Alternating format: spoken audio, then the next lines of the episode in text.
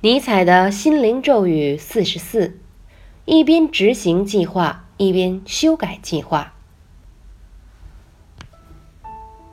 制定计划总是充满喜悦，伴随着快感。制定长期旅行的计划，想象自己理想中的小家；制定能够取得成功的周密的工作计划；制定人生计划，每一项都充满梦想与希望，让你心怀期待。然而，人生并不停留在愉快的计划上。只要你还活着，你就必须执行计划，否则就只能帮助别人实现他的计划了。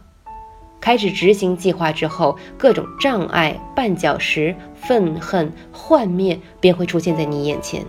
你只有两种选择：逐一克服，或是半途而废。